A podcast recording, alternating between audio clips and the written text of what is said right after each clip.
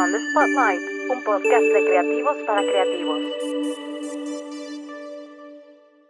Hola amigos y amigas de Neomen. En esta ocasión siguiendo con los podcasts que tenemos aquí en What a Woman y muchísimas gracias a Genuina Media otra vez por estar patrocinando este podcast. Está un gran actor con nosotros.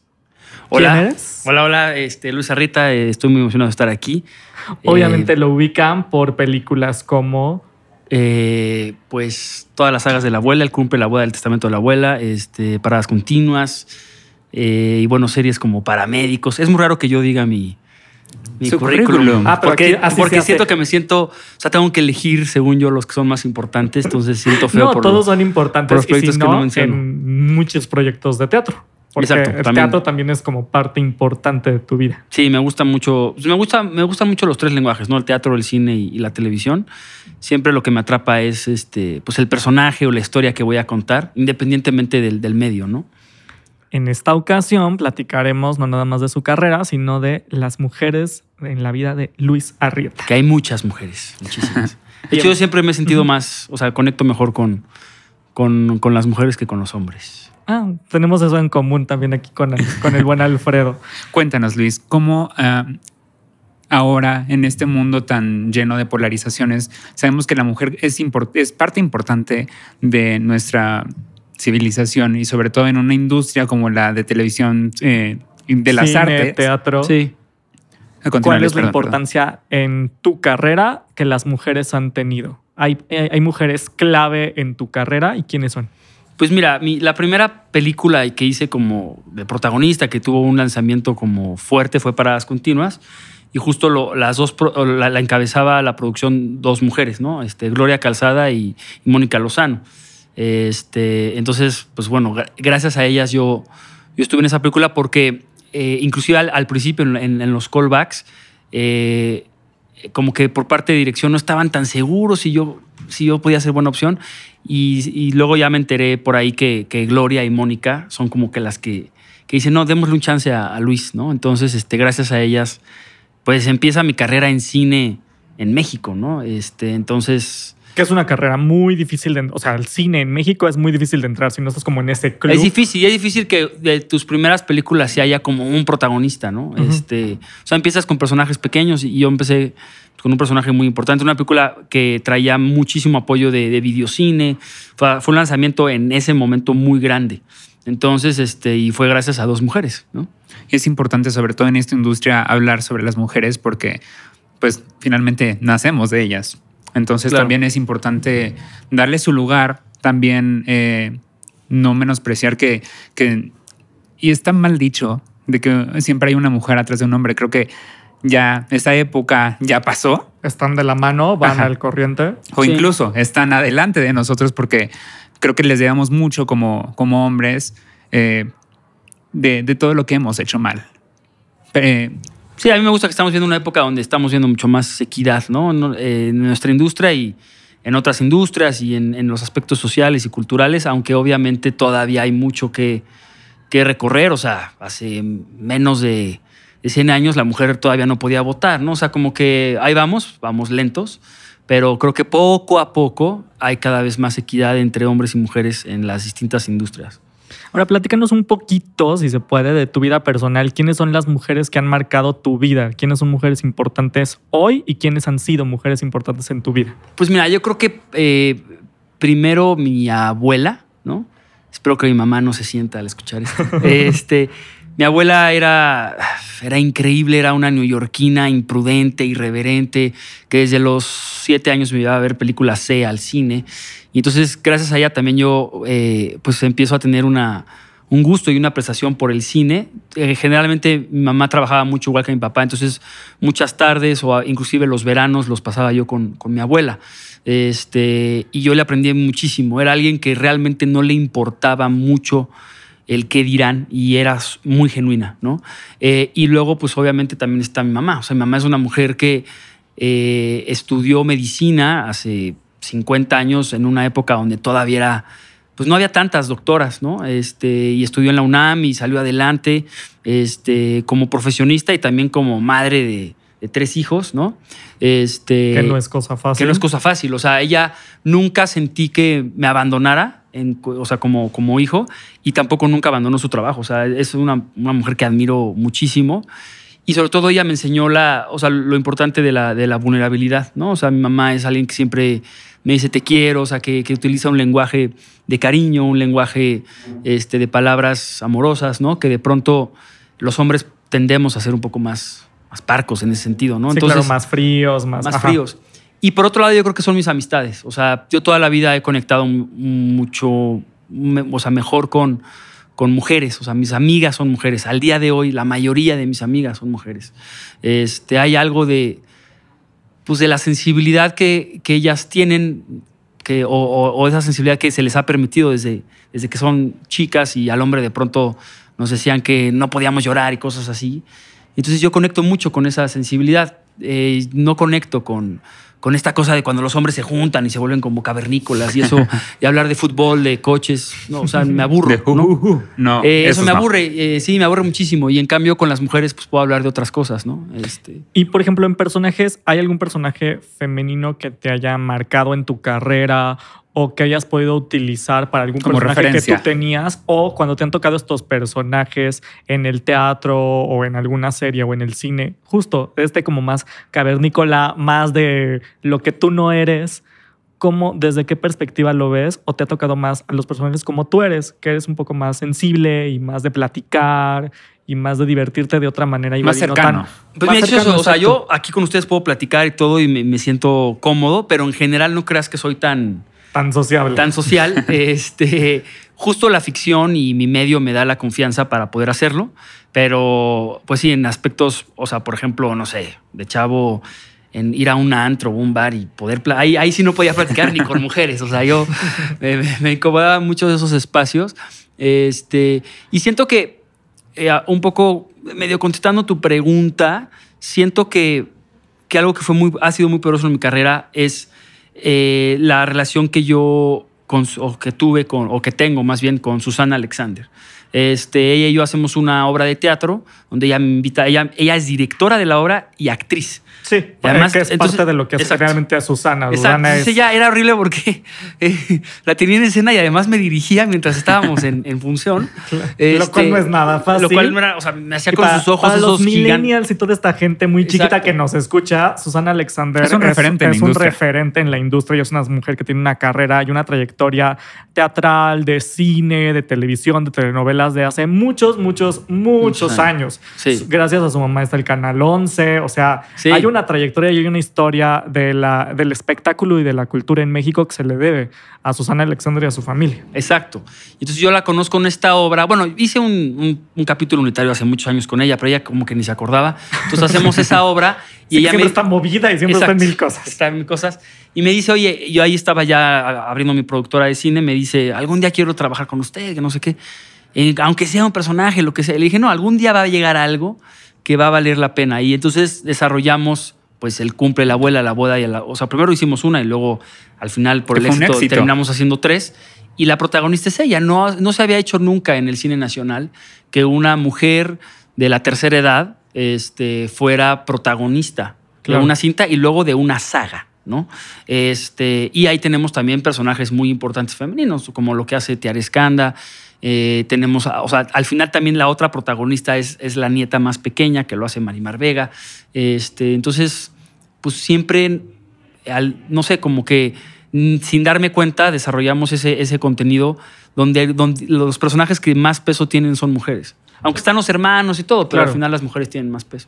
Tocaste un tema súper interesante, la parte de las productoras. Tú que tienes una, un poquito platícanos cómo empezó y por qué desarrollar este proyecto cuando igual y ahorita por los años y todo lo que está pegando, sobre todo siendo un productor hombre, igual y lo que quieren es algo tipo Batman, algo tipo Marvel y tú dices, no, yo mi, mi background es otro, yo quiero ver otras cosas y le quiero dar Bueno, no otra tenemos el oportunidad". presupuesto aquí para hacer eso. Aparte, ¿no? Pero bueno, o sea, aún teniendo el presupuesto, estoy seguro que harías con Una ese presupuesto otra historia. Igual y no necesariamente Batman o Marvel. Pues sí, lo que pasa es que para mí hoy hay dos tipos de contenidos, ¿no? O sea, el contenido que busca solamente entretener, que está muy bien y es, es- es- es muy, o sea, también a mí, muy a mí me fascina, o sea, yo he visto todas las de Marvel Y hay un contenido más autoral, o sea, hay un contenido donde, donde hay, hay un artista detrás que quiere contar una historia, que quiere hablar de algo a través de la ficción.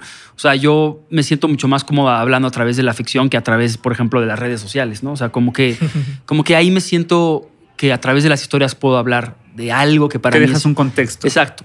Este, entonces, eh, cuando nosotros estábamos, hicimos las, las primeras películas, la primera que se hizo fue Los Inadaptados, que es un guion que yo escribí justo porque pues, yo siempre me he sentido como inadaptado a este mundo que te exige ser de cierta manera. O sea, yo creo que, que todos nacemos como diferentes, pero el mundo moderno capitalista que vivimos nos obliga cada vez a ser similares, ¿no? Claro. De pronto ahorita como que está habiendo espacios donde se está permitiendo ya las diferencias y, y- y la crítica, ¿no? Pero, pero en general es difícil como pensar distinto, ¿no? Entonces por eso decido es- escribir Los Inadaptados, porque yo me sentía inadaptado. Entonces, es una, aunque es una comedia, ¿no? Y hay muchas historias y, y también está pensada para el público. Tampoco pienso hacer cine para... Claro, no es, la película no es para ti, para que la veas No, tú y o sea, tu también hay familia. una conciencia del Claro, público. Hay un nicho de mercado. Pero al hay final todo. quería hablar de eso, de sentirse inadaptado.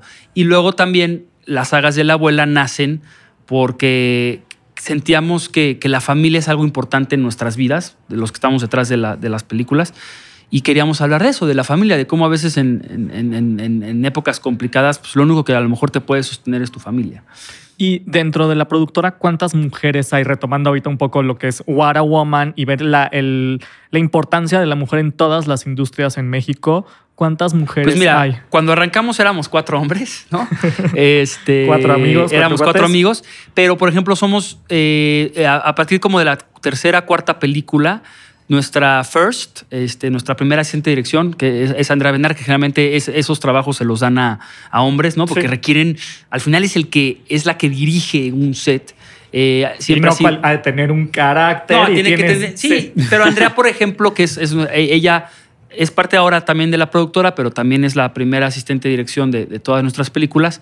Tiene un carácter bastante noble también. O sea, es, es dura, es. Claro, es, sí. Es que una cosa es la chamba, firme, claro. pero, pero es sumamente respetuosa. O sea, tampoco se trata de amedrentar a tu equipo. Claro. ¿no? Latigarlo, Eh, no. Exacto. Entonces, este, y tenemos en todos los departamentos, este, siempre hay mujeres. De hecho, en la última película que hicimos, que estamos ahorita en postproducción, había casi la misma, o sea, que, que es raro en el cine, que es una industria donde, por ejemplo, todo el staff que pues tienen que cargar fierros muy, muy, o sea, muy grandes y pesados, pues, pesados. generalmente son hombres. Hay, en México hay, hay muy pocas mujeres en staff y en el mundo en general.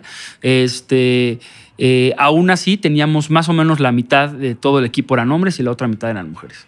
Luis, quisiera preguntarte, eh, uno de los proyectos que más visibilizó a un sector que no era tal cual, que no, no era representado todavía fue Paramédicos, donde yo dije, para mí es uno de los mejores proyectos de Luis y te, te juro que yo estaba pegado esperando en Canal 11 a que siguiera el siguiente capítulo y tenía que esperar. Entonces, eh, uno de los personajes más importantes fue el de... Luis, ¿me recuerdas el nombre de la chica que entrevistaste tú? Ay, ahorita te- De Rocío Verdejo, la, la Sí, jefa. Rocío Verdejo. Ok, la jefa. Eh, para mí fue uno de los más importantes porque tal cual era mostrar el contexto de una mujer, de lo que vive a diario, diario en tal cual, en la, en la, la vida de paramédicos, Claro. que es sobre todo, no es como, pues nada más voy a revivirlo, no, ves sangre, ves eh, cosas impresionantes. Quisiera preguntarte a ti, ¿cómo fue que te complementaste con Rocío Verdejo? Porque hacían una dupla perfecta. Pues sí, la verdad es muy chistoso porque nos costaba mucho trabajo hacer escenas juntos porque nos reímos mucho juntos. Entonces había inclusive escenas donde había mucha intensidad y le decía, ¿sabes qué, chico? Para que no nos dé risa, te voy a ver a la frente, este, porque si te veo a los ojos, eh, como que nos divertíamos tanto que nos ganaba la risa. Pero un paréntesis de paramédicos, esa serie es creada por una mujer. O sea, Sandra García, que es la, la creadora de esa serie, ella decide escribirla, este pichársela eh, a- tanto a Lemon Films como al Canal 11, pero ella es la creadora de Paramédicos, tanto, o sea, de la primera temporada como de la segunda y la tercera, este, y casi todos los guionistas junto con ella de las tres temporadas son mujeres, ¿no? Este, también estuvo ahí Adriana Pelusi, que Adriana Pelusi hoy, hoy por hoy es una de las escritoras más importantes del cine nacional y de series. O sea, ahorita cualquier cosa que veas en Netflix o en el cine, probablemente Adriana tuvo que ver algo con esa historia, ¿no? Entonces, este... eh, pues sí, lo que sucedió con, con, con Rocío, con, con Chío Verdejo, es que no, no estaba escrita esa relación tal cual, pero empezamos, por la química que tenemos, empezamos a descubrir que era interesante también plantear una relación de un hombre eh, más joven, ¿no? Con, con una mujer más grande, ¿no? Generalmente lo vemos siempre al revés, ¿no? Y, y ahora que salió esta película de Paul Thomas Anderson, ¿no? De, de Licorice Pizza, que es bellísima, ¿no? Que, que plantea que una mujer mayor se enamora de un chavo, ¿no? Mm, este, claro. Aquí un poco pasa lo mismo, este, pero además hay, hay una cosa muy entrañable desde el lado de la mujer hacia el hombre, porque pues lo cuida, ¿no? O sea, es una mujer con más experiencia, este, es una mujer con, pues, que entiende el riesgo que implica y, y entonces este, eso es creo que algo muy entrañable que sucede en, en- en paramédicos por cómo ella también sí siente cosas por mí, pero no se deja ir nada más por lo que siente, porque sabe que soy más joven y que puedo salir lastimado, ¿no? Que generalmente es como la diferencia con estos gaps de edad entre un hombre más grande y una chava más chiquita. ¿no? Sí, es Ellos muy- sí se van más. Es todo completamente Es todo diferente. lo contrario, o sea, claro, o sea, si tú ves. Licorice Pizza y le cambias el género a los personajes, Cambia todo. cambia todo. O sea, cambia todo porque ella, a pesar, o sea, ella lo está cuidando todo el tiempo. O sea, inclusive hay una escena donde e- él le dice, este, le- quiero, quiero que me enseñes el busto, ¿no? Y entonces se- se- como que se lo muestra y le dice, ¿las puedo tocar? Y dice, no. O sea, como que, como que también lo está cuidando a Claro, él. aprende a apreciar y de este sí, tipo de es- cosas. Es, sí, es la- hermosa esa, claro. esa película, pero efectivamente, como tú dices, si tú le cambias el género a los personajes, sería otra historia. Pero es interesante explorarlo. O sea, tendríamos que aventarnos toda la discusión, todo, todo el podcast sobre eso, porque al final también podría existir un hombre, ¿no? Que cuidara a una mujer menor, ¿no? O sea, Claro. o sea el, el problema es que el hombre, pues, como por lo que sabemos, lleva siglos y siglos aprovechándose de la mujer en muchos sentidos, ¿no? Entonces, por eso es, es poco creíble hoy en día. ¿no? Bueno, igual y es otra idea para. Para un guion. Para un guion, para alguna serie, para alguna nueva peli que tengas. Sí, Ya. sí, sí. De aquí salió igual y la idea. Exacto. Exacto, ahí les doy un porcentaje. sí. ¿No? Platícanos qué, qué proyectos tienes eh, próximamente y justo aquí, aparte de ti, qué mujeres incluye y qué proyectos te gustaría ver en tu productora, más allá de mujeres, hombres, en general, qué proyectos tienes ganas de ver. Y bueno, esa- ahorita te platico la otra. Pues mira, ahorita lo que sigue es justo voy a hacer una, una novela que se llama Mujer de Nadie. En Televisa, Este, tengo entendido. En Televisa, ¿no? Entonces, y justo la protagonista es una, es una mujer, ¿no? Este, y es una, un personaje que va a plantearse a lo largo de la historia su relación con los hombres, ¿no? Entonces, este, pues creo que es una novela que no me acuerdo cómo, cómo se llamó la original, porque es un remake que no se llamaba Mujer de Nadie, por ahí de los 80s, 90s Ah, ok. y ahora están haciendo, obviamente adaptada a algo mucho más Sí. moderno. Este, Sí, pero ya bueno, 2022 ya cambió todo. eh, se llama Mujer de Nadie y la, y la productora es Giselle, Giselle González, González. que también es una mujer, ¿no? O sea, entonces Los te- te proyectos digo- que han marcado un hito en Exacto. Televisa. Yo estoy rodeado de las mujeres. ¿Y qué quiero hacer en la productora? La verdad es que cada vez quiero hacer un cine mucho más personal, mucho más autoral. Eh, creo que ahora eh, traigo, ahorita voy a, eh, acabo de terminar un guion sobre una, una cosa que me pasó a mí, sobre, sobre desencuentros amorosos. Y ahora algo que me interesa es a lo mejor hablar sobre mi familia, que es, es un tema pues, pues muy cercano a Íntimo. mí, muy íntimo y, y, y digo, sí buscando que entretenga, que, que conecte con una audiencia, pero, pero que sea algo que conozca yo muy bien. O sea, cada vez quiero hablar de temas que siento que conozco mejor. Claro. Y platícame, eh, estábamos aquí que estamos en What a Woman, Luis estaba fascinado con What a Woman. ¿Qué te pareció? Sé que tuviste nada más chance de 5, 10, 15 minutitos de poder ver, pero estabas como muy contento. ¿Qué te Pues sí, pareció? como que me pude asomar esto? tantito, o sea, y ver algunas de las marcas que hay, como las, las pues, este, las pláticas que tienen. eh, y me parece que está bien, o sea, mientras siga habiendo espacios donde las mujeres se puedan seguir expresando, donde los hombres también podamos, este, pues, acercarnos, ¿no? Y, y- y al- o- ojalá que en algún día, pues, pues ya eh, estas como separaciones que hacemos eh, desaparezcan, ¿no? O sea, digo, sabiendo que nunca vamos a ser iguales, pero, Claro. pero, que, pero que valgamos lo mismo, ¿no? O sea, que haya equidad, este, no necesariamente igualdad, ¿no? Este, porque luego eso como que confunde.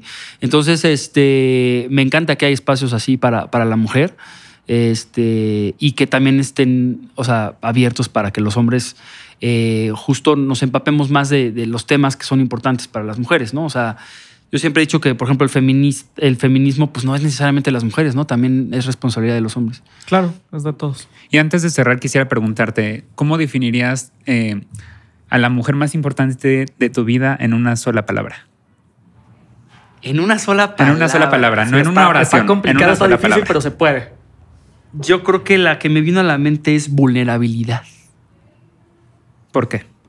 Porque eso es lo que me han enseñado a mí en general todas las mujeres. O sea, eh, a, a no tenerle vergüenza, a ser vulnerable, a no mostrar tus sentimientos, a no decir lo que, lo que sientes, lo que te emociona.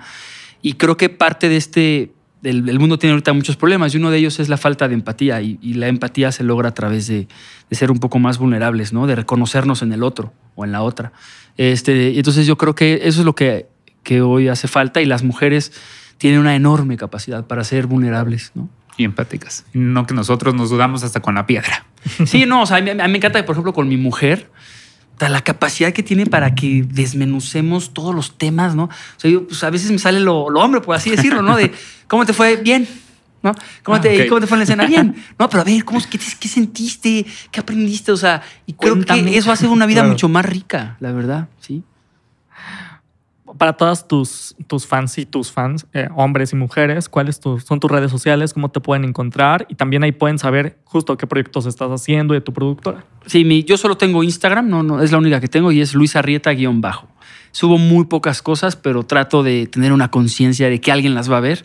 Entonces trato de, de, pues, subir contenido que, que creo que puede ser interesante para alguien. Poco pero consistente. Sí, ahorita estoy escribiendo unos cuentos cortos que, que escribo yo, que unos que ya tenía y otros que pues, escribí justo uno para, para el Día de las Madres que habla sobre, sobre cómo, eh, o sea, las madres pues siempre van a amar a sus hijos, pero no necesariamente van a ser sus, a sus amigos o amigas, ¿no? Entonces, ah, es un cuento de una madre que se da cuenta que es sumamente afortunada porque, porque además de amar a su hijo, también es su amigo, ¿no? Entonces, este, pues ahí son cosas, es mi manera de expresarme, o sea, no... He int- intentado cómo usar las redes y ahorita encuentro esa manera, o sea, a través de la ficción. Entonces, no van a encontrar muchas cosas mías personales, pero sí puntos de vista a través de historias, cosas así. Y seguirlo en el proyecto de Mujer de Nadie, que Exacto, tengo entendido que Nadie. termina las- la bioserie de Vicente Fernández y entra. Exacto, o sea, ahorita va a entrar la de Vicente a las 9.30 y luego ya entra Mujer de Nadie. Entonces ahí vamos a estar pegados a la televisión para decir, perfecto, ahí está Luis, me voy a quedar a ver toda la serie, que es- estoy seguro de que va a ser un éxito. No, pues ojalá que sí, ojalá. Yo nunca he hecho una novela para Televisa y estoy emocionado. O sea, la verdad es que siento que voy a poder eh, conectar con un público que, que de pronto si hago una obra de teatro, pues no llega. Que o de repente, o en una plataforma, pues no todo mundo tiene ciertas plataformas. Y en cambio la televisión abierta, pues sigue llegando a mucha gente y pues me interesa también saber este, que, pues, qué piensa la gente de- de- en todos lados, ¿no? Claro. Mil gracias Súper. Luis por haber estado con nosotros. Esperamos que ahorita terminando eh, vayas al market, vayas a, a tomar unos drinks aquí en Guadaluman, porque de verdad todo lo que está aquí está increíble y mil gracias por estar aquí con nosotros. No, gracias a ustedes por la invitación. Muchas gracias a todos los que nos escucharon. Muchas gracias a What a Woman. Muchas gracias a Areli. Y muchísimas gracias por el profesionalismo a Genuina Media y a Luisa Rieta. Gracias, Tocayo. On the Spotlight, un podcast de creativos para creativos.